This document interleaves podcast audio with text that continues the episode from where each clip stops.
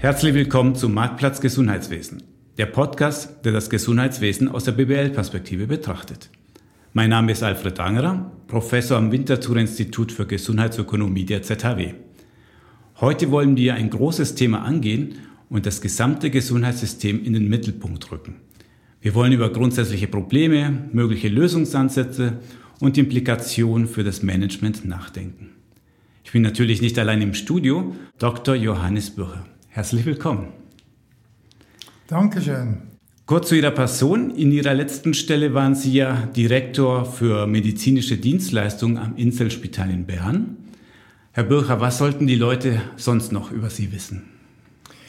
Ja, was ich immer gefragt werde, ist, sind Sie der Sohn von? Und die Frage ist von Max Bircher-Benner, dem äh, berühmten äh, Erfinder des Birchermüsli. Die Geschichte meines Großvaters ist aber natürlich viel komplexer und nicht so einfach. Hingegen bin ich immer wieder meinem Großvater begegnet, weil er eben auch sehr viele Probleme überwinden musste, um äh, zu etwas Neuem zu kommen. Und das hat mich auch ermutigt, selber auch etwas an einem neuen Konzept zu arbeiten. Und das Zweite ist, dass ich in Zürich geboren bin, an der Mayo Klinik äh, die erste Ausbildung in klinischer Medizin erhalten hatte und dann zuerst in Zürich Assistent war, dann Oberarzt in Bern.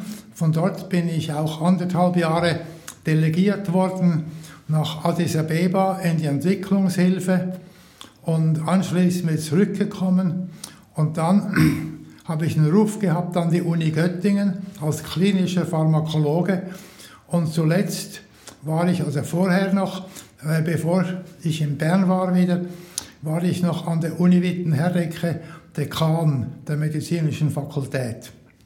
Ein super spannender Lebenslauf und Sie haben sich die letzten 60 Jahre, 65 Jahre der Medizin gewidmet. Und äh, im Vorgespräch mit Ihnen habe ich sehr schnell gemerkt, Sie sind aber nicht glücklich, wie sich unser Gesundheitssystem entwickelt hat. Wann haben Sie zum ersten Mal gemerkt, dass Arztsein, unser Gesundheitssystem allgemein, es ist nicht so, wie es sein sollte? Das habe ich als Dekan der medizinischen Fakultät an der Uni Witten-Herdecke sehr genau gespürt, hatte aber nicht eine Idee, wie man das verbessern kann, was man eigentlich machen müsste. Die Idee, die kam dann viel später.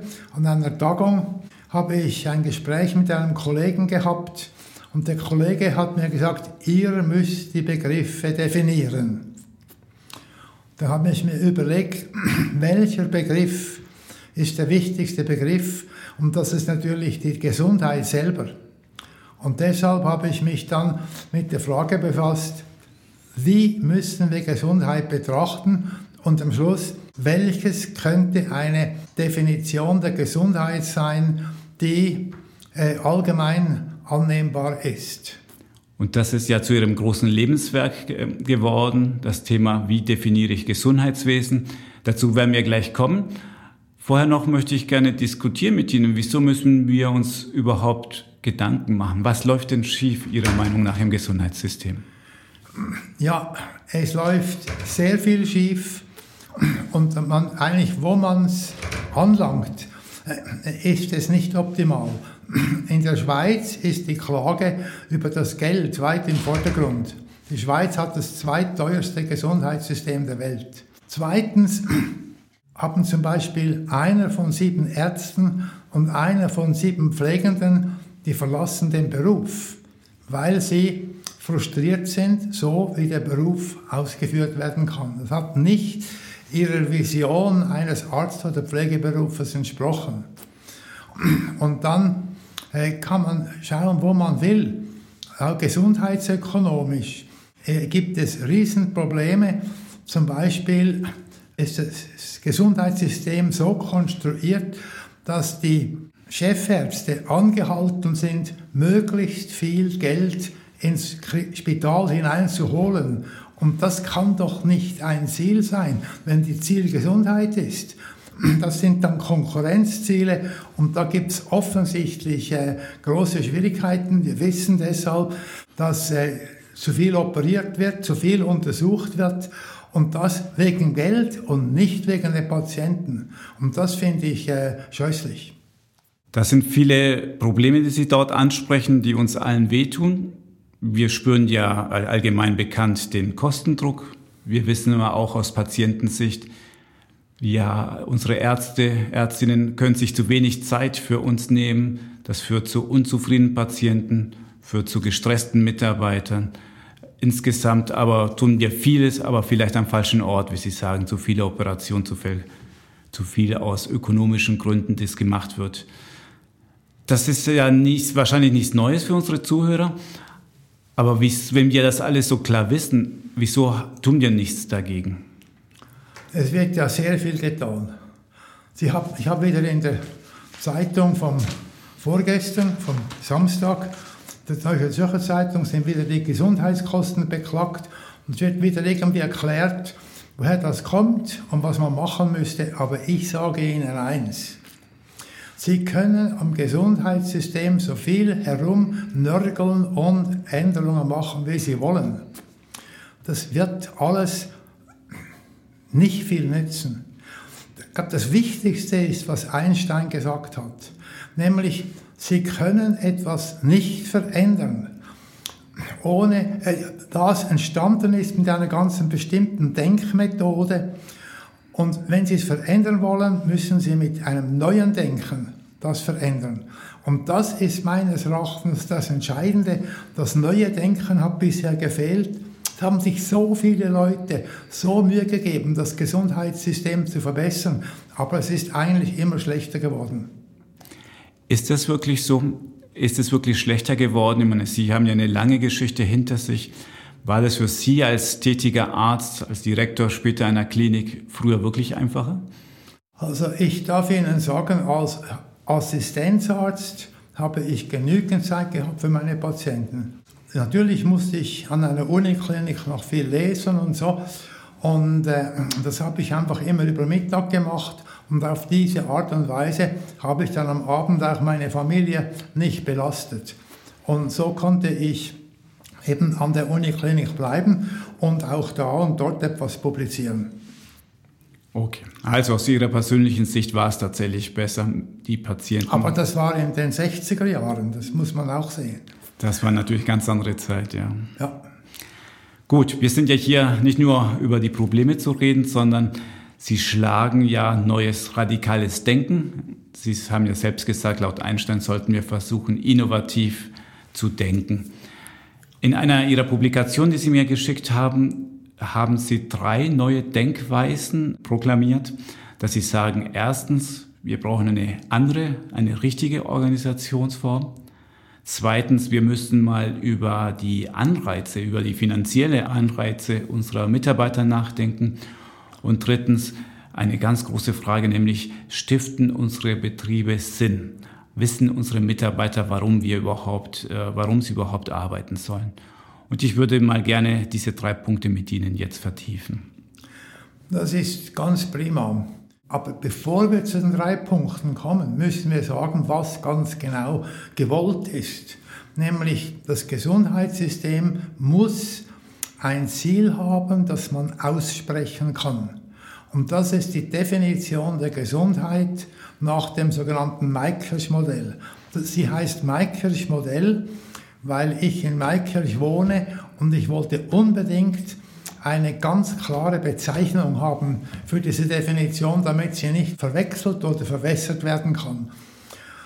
Dazu kommt aber noch, dass die Leute fürchten, dass ich äh, irgendwelche Geld, Gelder drauf habe. Es ist überhaupt kein anderes Interesse als die Sache da. Und jedermann kann das Merkel-Modell brauchen, wie er es will. Aber er soll es richtig brauchen. Und ich glaube, das Merkel-Modell würde das ganze Gesundheitssystem umkrempeln in dem Sinne, wie Sie vorhin die drei Punkte erwähnt haben. Okay, also Ausgangslage ist dieses Modell, das Sie in den letzten Jahrzehnten, kann man sagen, jetzt entwickelt haben. Dann lassen Sie uns doch mal das genauer anschauen. Und ich weiß erstens, wir können das hier nur anreizen, aber man kann ja sehr viel darüber nachlesen. Sie haben eine sehr schöne Homepage zu dem Thema. Können Sie uns die Adresse noch mitteilen? Ja, kirch-modell.ch. Und wenn Sie einfach Maikirch eingeben bei äh, Google, da kommt es auch. Wunderbar. Also, dann erklären Sie doch bitte unseren Zuhörern, was ist denn dieses Maikirch-Modell, das Sie entwickelt haben? Das ist einfach. Zuerst die Beziehung zwischen Gesundheit und Krankheit. Jemand ist gesund, wenn er in der Lage ist, die Ansprüche, die das Leben an ihn stellt, zu befriedigen. Nun, um Ansprüche zu befriedigen, brauchen wir Ressourcen. Und nun hat jeder Mensch zwei verschiedene Arten von Ressourcen. Das erste sind die biologisch gegebenen äh, Ressourcen. Das sind Ressourcen, die jedermann bei der Geburt geschenkt kriegt. Und bei der Geburt sind sie auch am größten. Die nehmen dann im Laufe des Lebens ab und beim Tod sind die biologisch gegebenen Ressourcen null. Also das ist eine abnehmende Kurve. Die zweite Art von Ressourcen, das sind die persönlich erworbenen Ressourcen. Für die müssen wir Verantwortung tragen das ganze Leben lang. Und zwar äh, äh handelt es sich darum, dass äh, was wir lernen, die Persönlichkeit, die wir entwickeln, wie wir mit den Anforderungen des Lebens umgehen, weil die sind ja entscheidend für Gesundheit und Krankheit. Und das ist etwas, was zum Beispiel äh, in unserer Gesellschaft nicht berücksichtigt wird, wo ich sehr gern sehen würde, dass es in der Schule schon den Leuten beigebracht wird.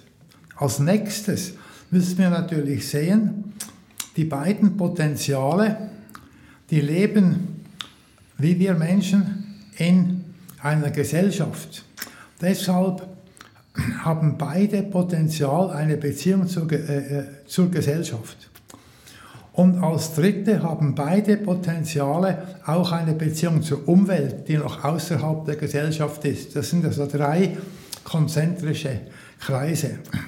Und wenn Sie jetzt das gesamthaft anschauen, dann können Sie sehen, dass jederzeit im Leben die, diese Faktoren berücksichtigt werden müssen und die sind alle miteinander in Verbindung. Mit anderen Worten, es sind fünf verschiedene Komponenten mit zehn komplexen Interaktionen. Und die machen aus der ganzen Geschichte ein komplexes adaptives System. Das ist aber eine sehr abstrakte Sache, die schwierig zu erklären ist. Ich möchte nur so viel sagen, dass so ein komplexes adaptives System etwas ist, was nicht berechenbar ist. Und also auch statistisch nicht erfassbar. Das komplexe adaptive System macht, was es will. Es hat einen Treiber und dieser Treiber treibt das ganze Komplexität in einer ganz bestimmten Richtung und jeder Mensch hat eben seine Überzeugungen, die gehören dann zum Treiber und lebt für diese Überzeugungen, die sind bewusst und die sind unbewusst und so wird die ganze Geschichte am Schluss nicht ganz leicht. Aber was ein komplexes adaptives System ist, ist heute in der Wissenschaft auch bekannt. Also komplexes System müssen wir jetzt ein bisschen, würde ich gerne ein bisschen näher verstehen. Sie haben ja gesagt, Sie haben ein biologisches Potenzial. Das ist wahrscheinlich als Mensch am Anfang noch 100 Prozent. Das ist wahrscheinlich das, was am einfachsten zu verstehen ist. Ich bin geboren. Ich habe die Möglichkeit, mich zu bewegen. Ich kann durch die Gegend rennen, hüpfen. Und mit dem Alter nimmt das ab. Das ist der, der eine Komponente. Was äh, wahrscheinlich noch leichter zu verstehen ist. Die zweite Komponente, die Sie genannt haben, ist dieses persönliche erworbenes Potenzial. Können Sie es ein bisschen konkretisieren? Weil das wächst ja mit dem Alter. Was, was heißt das konkret? Das ist nicht ganz so leicht zu konkretisieren, aber man kann dazu sagen, dass sich das eben von der Geburt an entwickelt. Zunächst in der Beziehung zur Mutter, dann zum Vater, zu den Geschwistern und später in der Schule, später vielleicht in der Lehre oder im Gymnasium oder wo immer. Und jeder Mann hat die Verantwortung, an seiner eigentlichen, eigenen persönlichen Entwicklung zu arbeiten. Und, und diese Verantwortung, die wird heute auch ungenügend wahrgenommen, weil das nicht ein Ziel ist in unserer Gesellschaft. Wäre also ganz wichtig, dass das auch in unserer Gesellschaft zu einem Ziel wird. Und die Techniken dazu, das ist alles bestens bekannt, das ist nicht eine Schwierigkeit, aber Sie sehen Leute, es gibt Leute, die mehr an sich arbeiten und wenn sie mehr an sich arbeiten, kommen sie auch beruflich weiter, sie kommen im menschlichen Kontakt, im sozialen Umfeld, kommen sie weiter und das ist etwas, was sehr wichtig ist für das Gesamte. Also die Persönlichkeit spielt einfach eine große Rolle. Und dazu kommt, dass eben diese Persönlichkeit dafür sorgen muss, dass eben nicht geraucht wird, dass Alkohol in Mäßigung zu sich genommen wird und dass die Drogen keine Rolle spielen und andere gesundheitliche Aspekte, dass man die verantwortungsbewusst äh, behandelt, inklusive zum Beispiel die Ernährung. Sie haben ein paar Mal das Wort Verantwortung übernommen. Heißt, wir müssen weggehen von dieser Anspruchshaltung, das Gesundheitssystem ist da, mir zu dienen, sondern ich als Individuum habe auch eine Verantwortung gegenüber meinem Körper, meiner Gesundheit und ich muss aktiv auch was dran machen. Ist das richtig? Ja, also da bin ich, da bin ich voll einverstanden. Es wäre sehr wichtig, wenn man diese Verantwortung wieder in ein Zentrum stellt, weil wenn das die Leute wirklich wissen und auch sehen, dass man dazu etwas tun kann und auch erleben und auch Hilfe kriegen, wenn sie Hilfe brauchen. Da gibt es äh, Achtsamkeitsmeditation, es gibt äh, andere Psychotechniken, die man heute anwenden kann. Wenn das mehr in den Vordergrund kommen würde, da wären die Krankheiten mehr im Hintergrund und das würde schon das Gesundheitssystem wesentlich entlasten. Ich gehe davon aus, dass 10 bis 15 Prozent der Kosten so gespart werden könnten. Eigentlich ist ja uns allen bekannt, dass mit Prävention ist aus ökonomischer Sicht ja das Sinnvollste. Eine Krankheit, die erst gar nicht auftaucht, spart dem System am meisten Geld. Aber das ist natürlich leicht gesagt und schwer umzusetzen. Und wir investieren natürlich auch sehr wenig in unserem System für Prävention im Vergleich zu diesen ganzen ja, kurativen Ausgaben. Äh, das ist einer der Gründe. Äh, nicht wahr? Diese, dieses komplex adaptive System will sich nicht bewegen lassen. Und deshalb äh, können Sie hören, Alkohol sei schädlich und sie können andere gesundheitsschädliche Sachen zur Kenntnis nehmen und also, äh, viele Leute reagieren darauf überhaupt nicht, sondern sagen, ich will das so, habe es immer so gemacht und, und es geht ja und so weiter. Das ist alles möglich. Aber entscheidend ist, dass man wahrscheinlich das persönlich erworbene Potenzial schon in der Schule den Schülern beibringt, weil dieser Driver, der nachher den Menschen steuert, der entwickelt sich in der Pubertät.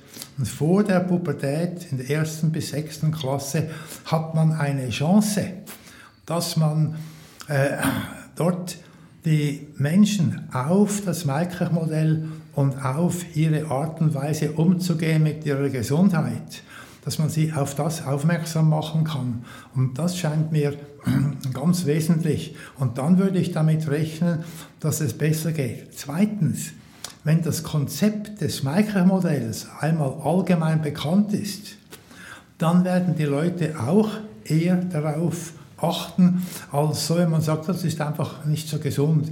Und der andere sagt, ja, aber ich habe es immer so gemacht, macht mir nichts, ich rauche jetzt einfach. Und ein wesentlicher Punkt ist eben, dass die Schäden häufig nicht sofort eintreten, sondern viel später. Und das sind alles Sachen, die natürlich äh, dazugehören. Ist nicht ein großes Problem auch dabei, dass die Feedback-Schlaufen so langsam sind? Sprich, ich verhalte mich so ungesund und werde das aber vielleicht erst in 20, 30, 40 Jahren bereuen, dass ich geraucht habe. Wenn ich eine Herdplatte anfasse, dann kriege ich sofort Mitteilung, das ist keine gute Idee. Bei Rauchen, hm, da habe ich jetzt den Genuss und später die Reue. Hilft da Ihr Modell, äh, diesen, dieser Tatsache Herr zu werden? Schauen Sie, wir haben ein ganz gutes Beispiel. Und das ist die Schulzahlklinik. Mitte des 19. Jahrhunderts kamen die Zuckerbäcker auf. Bis zum Ende des 19. Jahrhunderts waren die Zähne aller Leute kaputt, wie man auf Schweizerdeutsch sagt. Das heißt, die wurden gezogen. Und mein Großvater zum Beispiel musste sich als Student alle Zähne ziehen lassen. Die Mädchen erhielten das Gebiss zur Konfirmation oder zur Verlobung. Und man muss sich im Klaren sein, das war eine Katastrophe. Deshalb haben die Wissenschaftler um die Jahrhundertwende damals, die, zwischen 1900 und 2000, nein, zwischen 1800 und 1900, die hatten alle einen Bart und Schnauz, um die Gesichtspartie zu verduschen. Dann hat man ungefähr zwischen 1930 und 50 hat man den Schulzahnarzt eingeführt. Heute wissen aber alle Leute, wie sie mit den Zähnen umgehen müssen. Und deshalb haben die Leute wieder ihre eigenen Zähne. Natürlich kam dazu, dass die Zahnpasta besser wurde und dass die Zahnpasten äh, heute so sind, dass sie auch äh, prophylaktische Substanzen enthalten, die gut sind für die Zähne. Aber man muss, muss sehen, äh, das hat doch die Idee der Zahnpflege ist auch etwas, was viel später die Wirkung hat. Aber das hat sich äh, durchgesetzt. Und ich glaube, mit dem Maikrich-Modell ließen sich auch viele andere gesundheitliche Aspekte ließen sich so bearbeiten, dass die Leute wirklich äh, äh sich ändern. Sie haben ja vorhin gesagt, die Definition ist entscheidend. Und wenn man sich die WHO-Definition von Gesundheit anschaut, steht ja, die Gesundheit ist ein Zustand des vollständigen körperlichen, geistigen und sozialen Wohlergehens und nicht nur das Fehlen von Krankheit oder Gebrechen. Das ist jetzt so 1946 geschrieben worden. Was finden Sie denn nicht gut an dieser Definition von Gesundheit? Also ich glaube, wir müssen sehen, 1946 wurde sie geschrieben als Reaktion auf den Zweiten Weltkrieg. Das war eine Aufbruchstimmung damals. Da wollte, man sagen, jetzt machen wir vorwärts, jetzt machen wir alles besser. Und in dieser Aufbruchstimmung kam diese Definition zustande, die natürlich unrealistisch ist, weil das vollständige körperliche, psychische und soziale Wohlbefinden, das gibt es nicht, sondern das ist ja fortlaufende Entwicklung und Entwicklung kommt ja aus Schwierigkeiten. Also muss man schon sehen, äh, das ist in dieser Zeit berechtigt und gut gewesen, aber heute nicht mehr adäquat. Und das ist für mich ein entscheidender Punkt. Und in der UNO wird es nicht mehr akzeptiert. Nun, die WHO kann das nicht ändern, weil diese Definition ist in der Präambel drin. Und wenn man die ändern will, müssen alle Staaten der UNO einverstanden sein. Und das ist etwas, was einfach unrealistisch ist. Was würden Sie denn für eine andere Definition empfehlen laut Ihrem Modell? Das Maastricht-Modell ist eine Definition der Gesundheit. Und ich glaube, das muss jetzt eingeführt werden. Und je rascher man es einführt, desto rascher wird es Wirkungen zeigen.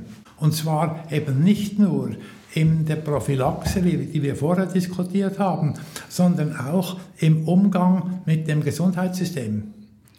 Also vielleicht lese ich mal aus Ihrer Webseite vor, Ihre Definition, die ich dort finde, zum ähm, Gesundheitsdefinition gemäß Maikirch-Modell. Gesundheit ist ein dynamischer Zustand des Wohlbefindens, der aus förderlichen Wechselwirkungen zwischen den Potenzialen eines Individuums, den Anforderungen des Lebens sowie sozialer und umweltlicher Determinanten resultiert. Gesundheit ergibt sich während der gesamten Entwicklung des Lebens, wenn die Potenziale eines Individuums und soziale und umweltliche Determinanten genügen, um zufriedenstellend auf die Anforderungen des Lebens zu antworten. Die Anforderungen des Lebens können biologisch, psychosozial oder umweltlich sein und bei Individuen und im Kontext variieren, aber in jedem Fall führen unbefriedigende Reaktionen zu Krankheit. Das ist natürlich eine lange Definition, die muss man erstmal einsacken lassen. Was ist Ihrer Meinung nach so der, der Kerninhalt oder die, die wichtigste innovative Aussage in Ihrer Definition? Schauen Sie, um die Definition zu formulieren, musste eine starke Abstraktion eingesetzt werden. Und die Gesundheit ist nicht so einfach, dass man sie abstrakt eben in 10, 15 Worten sagen kann.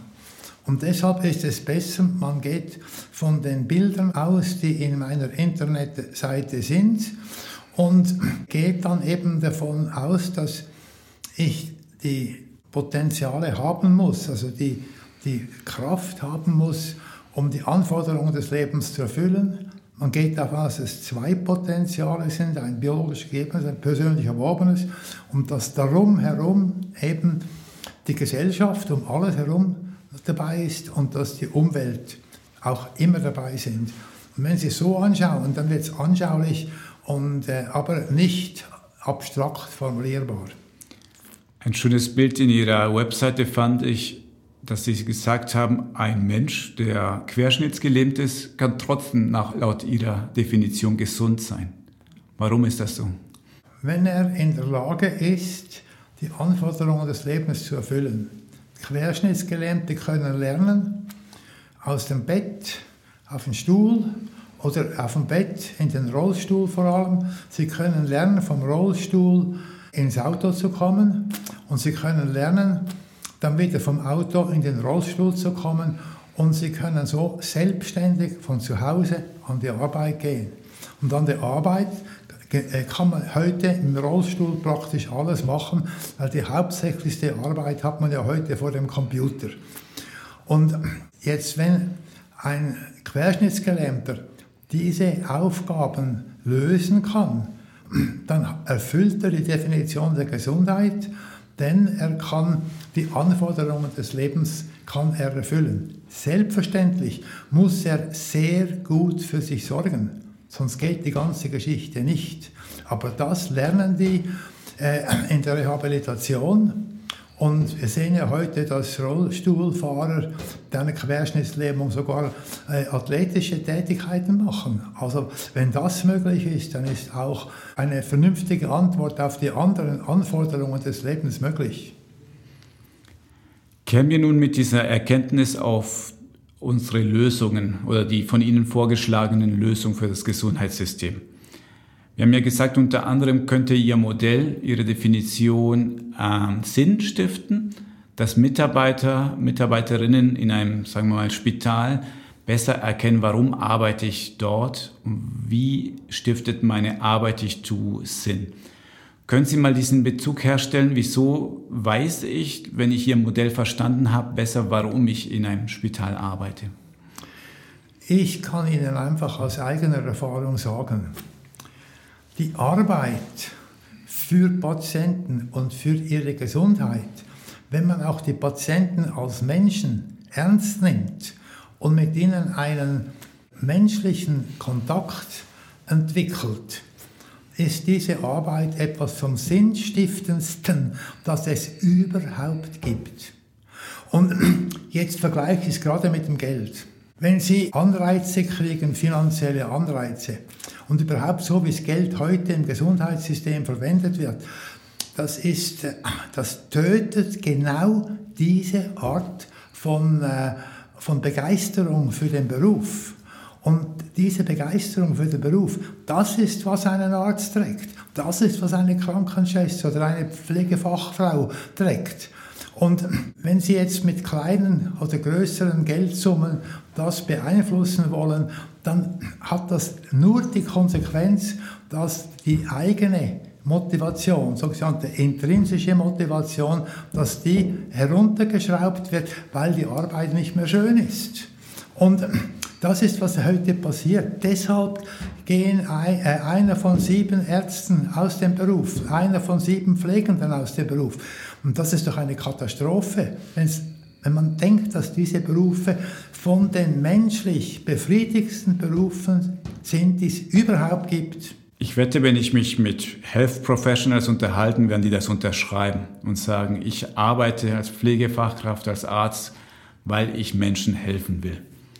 Jetzt, ich glaube, da ist noch kein Streitpunkt. Jetzt kommen wir mal zu dem zweiten Thema, das Thema finanzielle Anreize, was Sie gesagt haben. Also, was wahrscheinlich der Durchschnittsarzt, Ärztin, die ich begegnet, mir sagen würde, es klingt alles schön und gut, Herr Angerer, aber ich habe doch keine Zeit für meine Patienten. Ich muss mich doch so hetzen. Wie soll denn das gut gehen? Und der Direktor wird sagen, ihr habt nicht eine Stunde Zeit, um euch mit den Patienten zu unterhalten. Wer soll denn das bezahlen? Was sagen Sie zu diesen finanziellen Problemen? Wir haben doch gar keine Zeit für unsere Patientinnen und Patienten. Also, das Sparen mit der Zeit kostet mehr als die Investition der Zeit in den Patienten. Das muss man sich ganz klar, das sieht man am besten in der Allgemeinpraxis. Also nicht im Krankenhaus, aber fürs Krankenhaus gilt das grundsätzlich auch. Erstens mal eben, wie wir gesagt haben, der Arzt behält seine Motivation, seine Freude am Beruf, seine Freude in der Begegnung mit dem Patienten. Und die Patienten werden von solchen Ärzten auch mehr motiviert, für sich selber etwas zu tun. Dazu kommt noch das Arztgespräch, also Patient-Arztgespräch. Das ist ein Gespräch, das, wenn man es richtig macht, professionell, dann hat es eine therapeutische Bedeutung. Um das herunterzuspielen, ist meines Erachtens eine Katastrophe. Und das ist, was heute im Gesundheitssystem gemacht wird. Also rein ökonomisch ist Ihre Logik so, ja, statt fünf Minuten unterhalte ich mich mit den Menschen 15, 30, eine Stunde, wie lange es auch dauert. Das kostet in dem Augenblick natürlich mehr, rein Lohnkosten, aber insgesamt wird es dazu führen, dass die Kosten senken später, weil ich dort Kosten spare. Und zwar wie genau? Wie kann ich spätere Kosten damit verhindern? Was entscheidend ist, nach jeder, jedem Spitalaufenthalt, nach jeder Operation ist die Haltung des Patienten gegenüber seinem Körper, gegenüber seiner Operation, gegenüber überhaupt dem Glied, das nicht so gut funktioniert oder oder was immer das Problem ist. Und wenn er, der Patient, sich selber dann gut schaut, dann, weil er eben das dem, schon dem Arzt zuliebe tut, weil er eben diese Beziehung entwickelt hat, dann äh, ist viel mehr Gesundheit geschaffen, als wenn man einfach ein Knie repariert oder eine Hüfte repariert. Das wird heute so viel gemacht. Und viele von diesen Operationen sind ja nicht, mal, nicht einmal nötig. Und deshalb kommt es auch so, dass dann gelegentlich die Leute vor, äh, nachher kränker sind als vorher. Das ist spät. Ich habe einen Freund in äh, Luzern, der macht Gutachten für Patienten, denen es nicht gut geht. Er sagt, wenn man einen Rücken einmal operiert, ist nicht sicher, dass es gut kommt. Wenn man zweimal operiert, kommt es wahrscheinlich nicht gut. Beim dritten, vierten und fünften Mal kommt es sicher schlecht. Und das Resultat ist, dass er dann nachher vor Gericht eben äh, diese Probleme austragen muss. Und, das, und dieses viele Operieren wird ja auch heute vom Gesundheitssystem unterstützt. Und, das sind Katastrophen, auf die, wir, die man aufmerksam machen muss. Währenddem, wenn man genügend mit dem Patienten gesprochen hat, dann weiß der Patient, wie er sich nachher seinem kranken Glied gegenüber einzustellen hat. Sei es der Magen oder die Lunge oder das Herz oder eben die Hüfte. Dass wir überhaupt nicht mehr gewohnt sind, dass der Arzt, die Ärztin sich Zeit für einen nimmt, möchte ich einem kleinen Beispiel darstellen.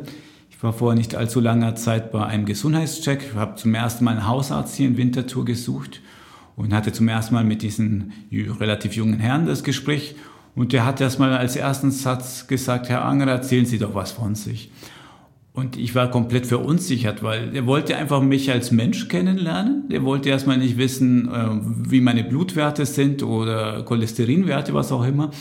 Der wollte einfach etwas über mich erfahren. Und das, als ich einmal verstanden habe, der möchte mich hier als Mensch, äh, sage ich mal jetzt etwas emotional äh, als Gesamtmensch verstehen, betrachten, welcher Situation lebe ich. Als ich mich darauf eingelassen habe, ich fand das sehr befriedigend. Also von dem her kann ich das alles wunderbar nachvollziehen, dass ich als Patient, wenn ich beim Arzt bin, mehr will als nur jemand untersucht mechanisch meine Werte und stellt eine Diagnose. Dass mehr dazu gehört. Ich glaube, also man muss auch die Ärzte loben, die sich da noch Zeit nehmen, obwohl es diese finanziellen Druck gibt, möglichst schnell mich hier abzuhandeln und den nächsten Patienten zu sehen. Also es gibt noch positive Beispiele da draußen, möchte ich noch sagen. Was das Geldamt betrifft, möchte ich an die Mayo-Klinik erinnern. An der Mayo-Klinik sind alle selbstverantwortlichen Ärzte, also nicht die Jungen, so wie ich es war, die sind fest angestellt im festen Lohn. Und die Löhne sind unterschiedlich. Ich nehme an, dass die einfach verhandelt werden. Und äh, für Chirurgen sind sie höher als für Internisten und für Psychiater wahrscheinlich noch etwas niedriger. Aber die, die Geschichte, die da rauskommt, ist, es ist nicht nötig, mit finanziellen Anreizen die Ärzte äh, zu motivieren. Und das Tollste an der Geschichte ist, die Mayo Klinik hat in den letzten Jahren immer den Preis für die beste ärztliche Betreuung in den Vereinigten Staaten erhalten. Also das, das hängt nicht vom Lohn ab oder vom Geld oder von den, von den Zutaten. Und damit sind Sie wahrscheinlich auch, ähm, gehen Sie einher mit der modernen Meinung vom modernen Management. Ich glaube, der Trend zu individuellen Boni, äh, gerade im Gesundheitswesen, umso mehr ich operiere, umso mehr Geld gibt es. Ich glaube, Gott sei Dank geht man davon weg, aber es ist immer noch sehr häufig da draußen ein Modell, das wir wahrscheinlich schnellstmöglichst verändern sollten. Hier sehen Sie, das Maikrich-Modell ist der Schlüssel, um das zu ändern. Weil? Weil das Maikrich-Modell behauptet, dass ein Patient nicht nur einen Körper hat, sondern auch eine Persönlichkeit ist. Und dass eigentlich die ganze Persönlichkeit, also Körper und Persönlichkeit behandelt werden muss. Und das ist das Entscheidende.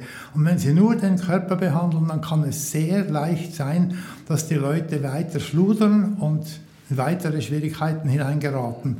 Also eben die Patienten, meine ich. Damit aber die Ärzte den ganzen Menschen behandeln können, brauchen sie auch die richtige Organisation. Und da kommen wir zu Ihrem dritten Innovation, wo Sie sagen, wir müssen unsere Organisation, wie wir aufgebaut sind, wie ein Spital gegliedert ist, mit ganz oben ist ein Direktor, der möchte nicht tausend Leute führen, also hat er eine Geschäftsleitung mit zehn Leuten, die wiederum zehn Leute haben und so entsteht ja automatisch eine Pyramide, wo schön von oben nach unten durchdekliniert wird. Das müssen wir machen, das ist eure Aufgabe, ähm, erfüllt diese Ziele. Und mit diesen klassischen hierarchischen Organisationen sind sie überhaupt nicht glücklich. Warum denn nicht? Diese äh, klassische hierarchische Organisation, die tötet die Kreativität der Menschen. Sie handeln nach Vorschrift. Und wir wissen, Handeln nach Vorschrift ist ökonomisch schlecht. Und Handeln aus eigener Kreativität, aus eigener Erkenntnis heraus, wenn das Ziel genau festgelegt ist, dass man auf dieses Ziel von sich aus sich orientiert und so handelt, dass das die, äh, die beste Lösung ist äh, für den Angestellten, für das Produkt, das man macht und auch für den Betrieb. Und das ist wieder der Grund, warum es ganz klar sein muss in jedem Betrieb, was ist Gesundheit. Sind Ihre Ansätze zu radikal? Könnten wir heute zu einem Direktor, zum Direktorin einer Klinik gehen und sagen, ihr solltet euch verändern oder ist die Schweiz noch gar nicht so weit für diese Veränderung? Äh, schauen Sie, das ist sehr einfach. Das ist nicht die Schweiz oder Deutschland oder Frankreich oder USA, sondern das ist das Menschenbild, das wir haben. Und dann die Angst der Chefs, die Macht zu verlieren. Aber die Chefs sollten nicht mit Macht operieren.